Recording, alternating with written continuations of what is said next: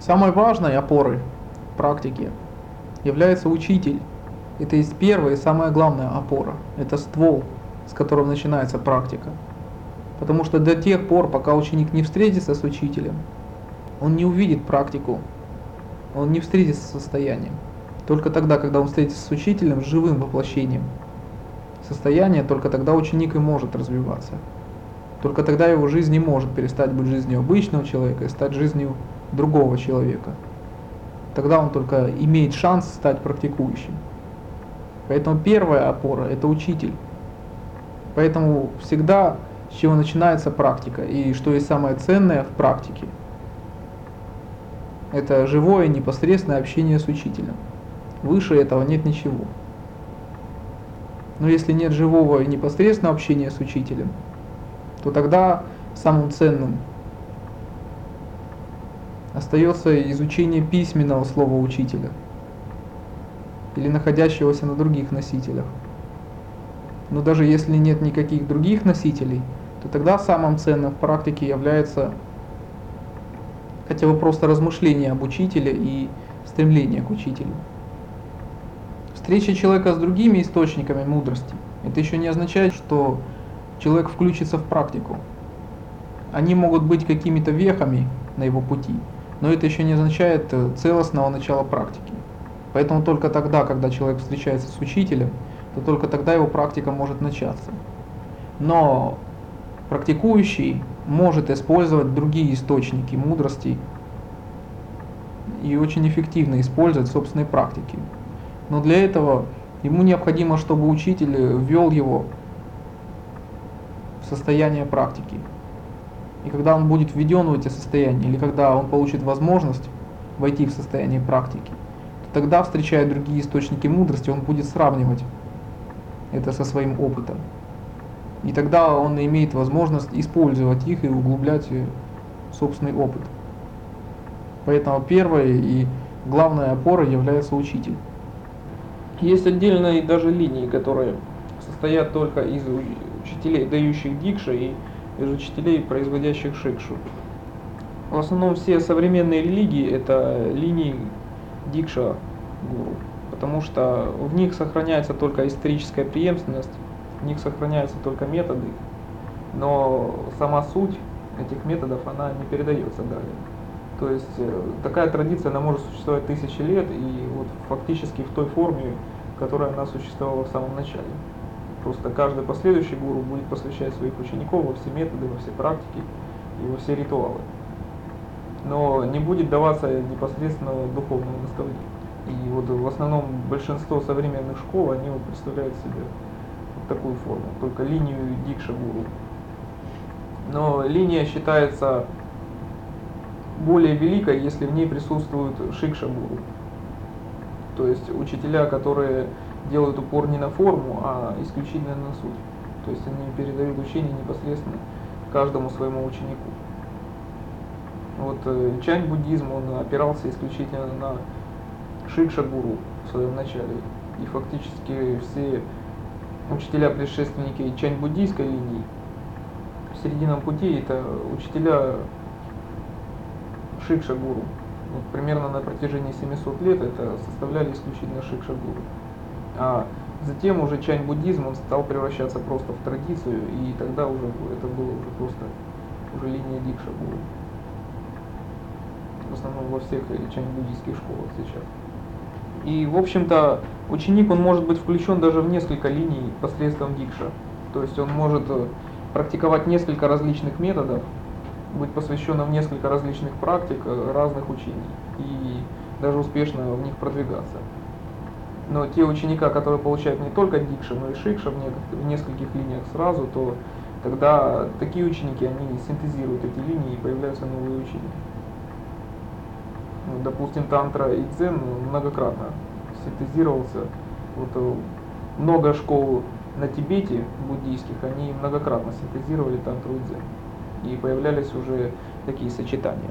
Просто не следует умалять значение дикша, потому что без того, что ученик не получит введение в практике, не получит введение в методы, он не, смо, не сможет успешно практиковать и продвигать это учение дальше. Но для того, чтобы это учение продолжалось, или обогащалось какими-то новыми практиками, то для этого необходим шикша.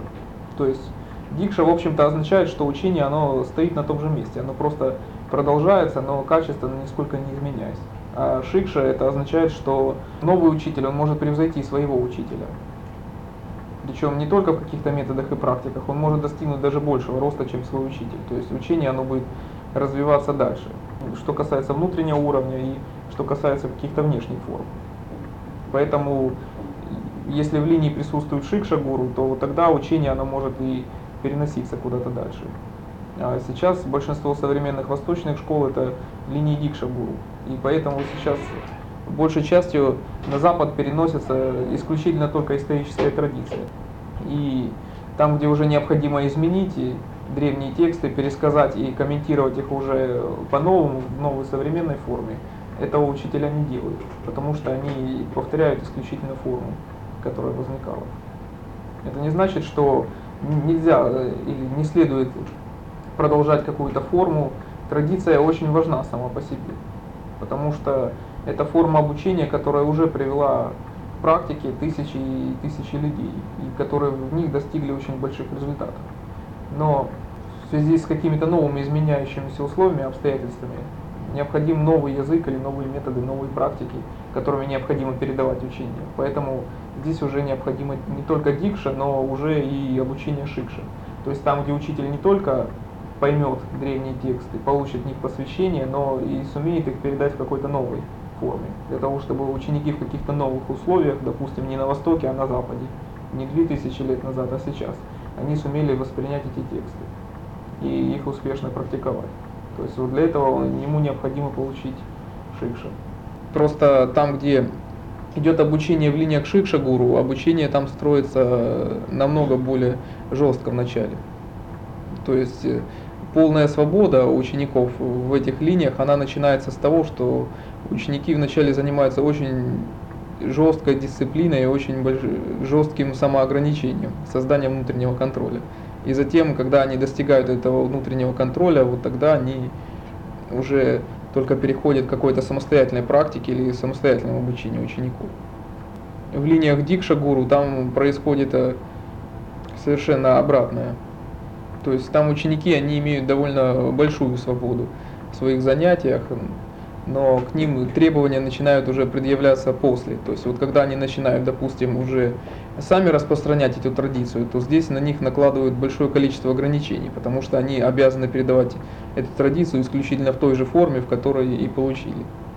Поэтому есть просто разные категории учеников э, для одной линии и для другой линии. Поэтому здесь каждый просто делает свой выбор. То есть здесь нельзя говорить так, что вот хорошо вот только шикша, а дикша только плохо, или ну, необходимо что-то одно из них. То есть каждое из этих посвящений, оно и необходимо, имеет свой смысл. Но те последователи, которые хотят более широко распространять учение, которые хотят распространить их на широкую массу людей, они получают посвящение как и дикша, так и шикша. То есть они вначале изучают все методы и все практики в своей линии, а затем они узнают, каким образом им самим продвинуться в этой практике, и они точно так же передают это своим последователям. Поэтому от них требуется намного больше. И вот в самом деле такое стечение обстоятельств, оно бывает чрезвычайно редко. Для того, чтобы люди получали и посвящение Дикша, и посвящение Шикша одновременно. Еще Шикша Гуру, ведь он сам накладывает ограничения в своем обучении.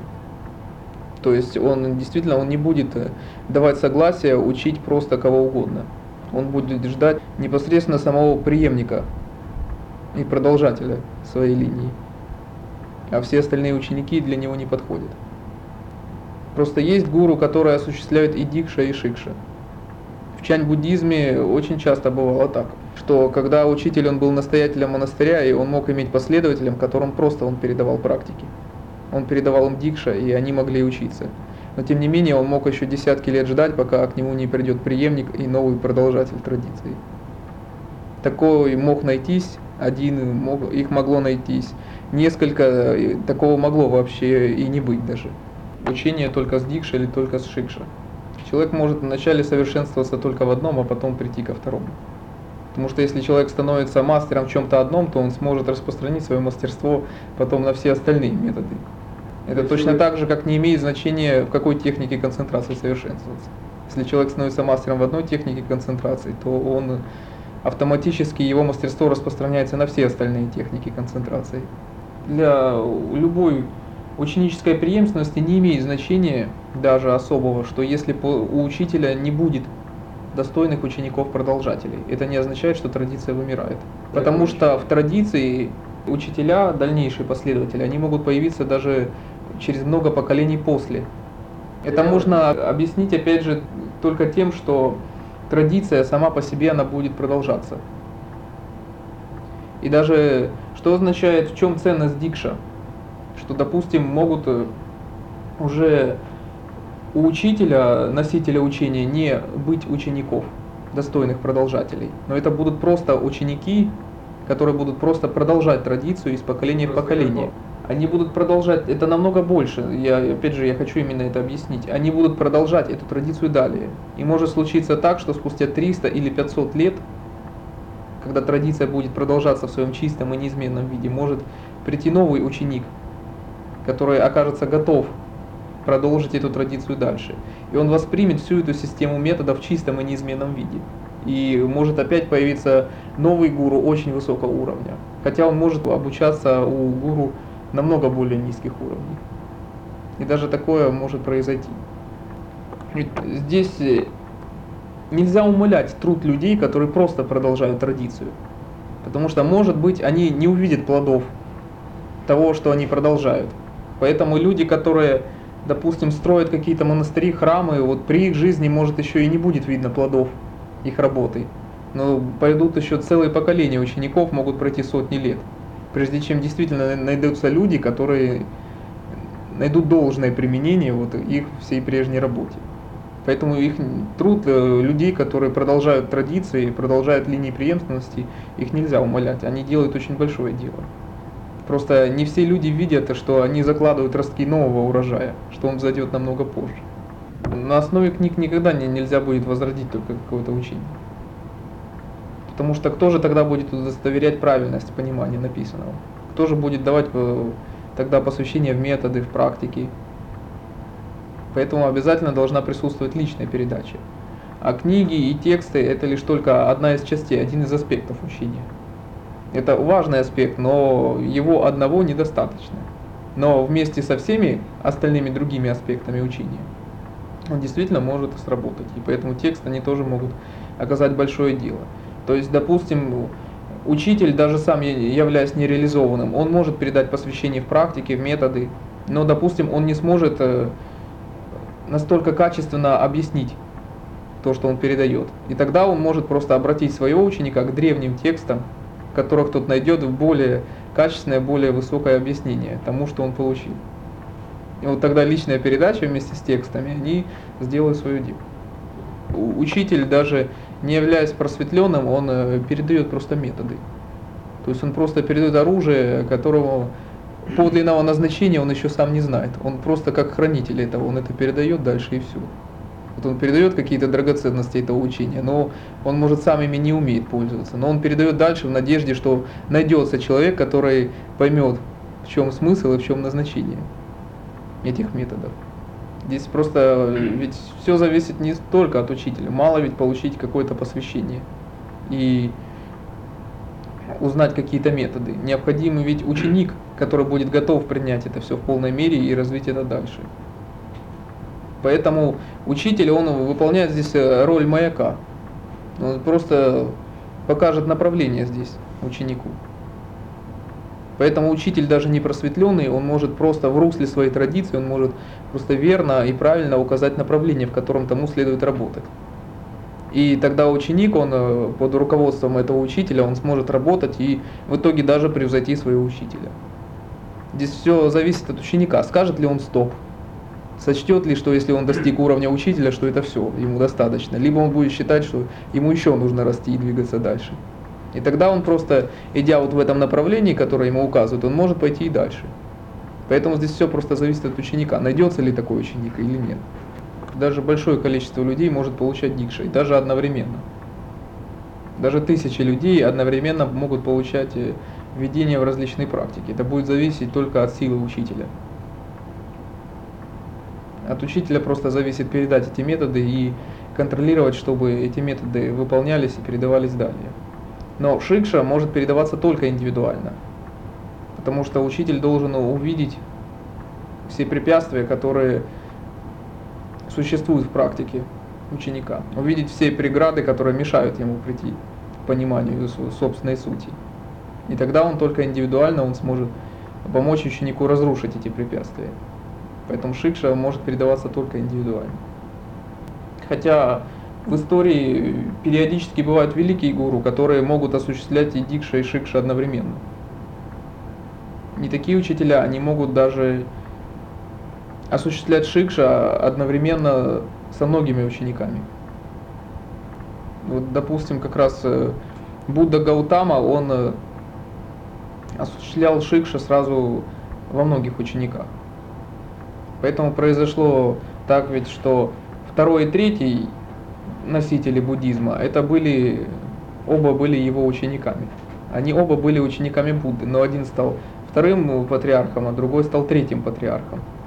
И также было еще много других учеников, которые, находясь одновременно на одной и той же проповеди в одно и то же время, они обучались, которые создали потом еще и другие линии и школы непосредственно сразу после Будды.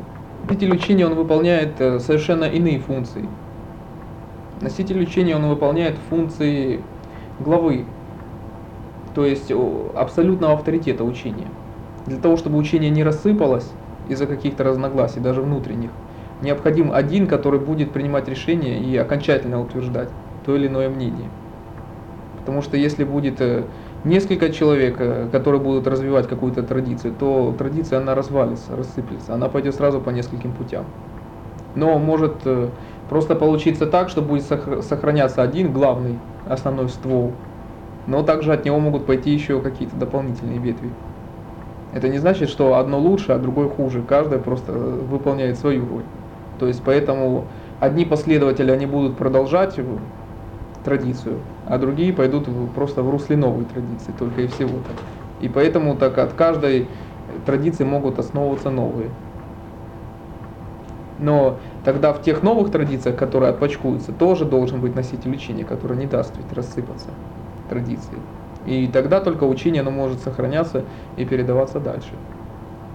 То есть может быть много заместителей, много людей, которые будут решать какие-то задачи, но должен быть один э, в руках которого будет красная кнопка, то есть который один принимает абсолютное решение. И только тогда система, она будет существовать централизованно, она не разрушится от каких-то разногласий. Поэтому необходим носитель учения. Это не значит, что он имеет э, уровень более высокий, чем все. То есть э, в русле этой традиции могут быть еще учителя, находящиеся на не меньшем уровне, чем он сам. Но это просто значит, что именно ему доверено охранять учение и передавать его дальше. А все остальные учителя, они будут просто каждый выполнять свою функцию. Это не значит, что теперь все учителя остальные должны отколоться и каждый основать свою ветвь. Это тоже будет совсем неправильно. Потому что каждый из них будет выполнять э, свою функцию. И это совсем не обязательно должно приводить к конфликту. Потому что если люди объединены духовной целью, а не какой-то материальной, то между ними не должно быть конфликта. Поэтому последней строкой в Дао Дэцзине было «Дао мудрецов творить добро и не ссориться». На Востоке поэтому всегда большое значение уделялось последовательности, последовательности действий. Потому что только совершая последовательно какое-то действие, можно получить максимум результата при минимуме усилий. Потому что если действие совершается непоследовательно, это значит совершается только какой-то один акт, а затем следующий акт начинается с нуля. И вначале совершается все предыдущее, а потом продвигается новое. То есть это самый неэффективный способ, когда один и тот же результат достигается при наибольших затратах и наибольших усилиях. Поэтому на Востоке уделяется наибольшее внимание последовательности, что вначале пусть достигается даже очень маленький результат, Но затем это уже все-таки результат. И на основе его может продолжен, это действие может быть продолжено и развито дальше. И поэтому уже на последующий акт необходимо затрачивать уже не столько же усилий, а меньше. И последовательно так можно продвигаться, затрачивая наименьшее количество сил. Поэтому, допустим, каждому новому ученику, каждому новому поколению нет необходимости создавать новую систему обучения, новую систему методов. Заново получать опыт во всех практиках, во всех методах и во всех техниках. Он может воспользоваться опытом учителей-предшественников. И если он считает нужным, он может его обогатить чем-то новым. Если нет, он будет его просто продолжать дальше. Поэтому необходимо меньше усилий для того, чтобы передавать учение далее. Восточные традиции, они непонятны многим западным людям. Когда учитель, он начинает одергивать ученика, он говорит, не создавай пока новое, нового, ты изучи старое. Усовершенствуй себя в том, что уже создано многими, многими людьми до тебя. А потом уже, когда ты это поймешь, поймешь смысл того, что они делали, поймешь, почему они делали это так, тогда, если захочешь, можешь придумать что-то свое. Но вначале изучи в совершенстве старое, прежде чем создавать сразу что-то новое. Поэтому ученическая преемственность – это очень большое дело в плане распространения духовного знания. И поэтому всегда уделяется большое значение сохранению ученической преемственности.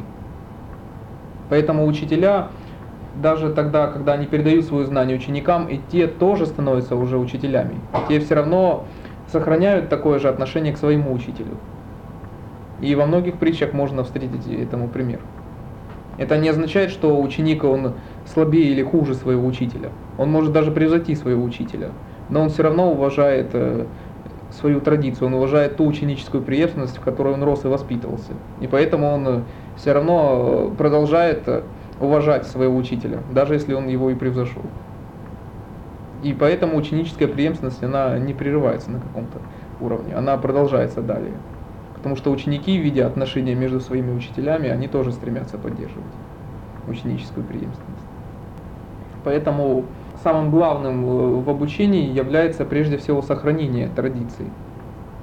Потому что даже если человек будет просто выполнять какие-то методы и какие-то техники, пусть даже у него сразу ведь ничего не получится, но он будет их просто продолжать, то у него есть шанс, что пусть даже после долгих лет выполнения этой техники, он все-таки в какой-то момент он поймет смысл и добьется результата. Поэтому важным является не то, чтобы постоянно хвататься за новые методы и техники, а хотя бы совершенствоваться в чем-то одном. И тогда есть шанс, что хоть когда-нибудь, но можно будет добиться результата. И это считается более важным и ценным, чем просто метание по всевозможным новым линиям и изучение все новых и новых методов и практик. Поэтому самым главным является сохранение традиции, сохранение этой цепи ученической преемственности. Потому что любое внутреннее состояние, оно носит интуитивный характер и спонтанный, его невозможно предсказать заранее.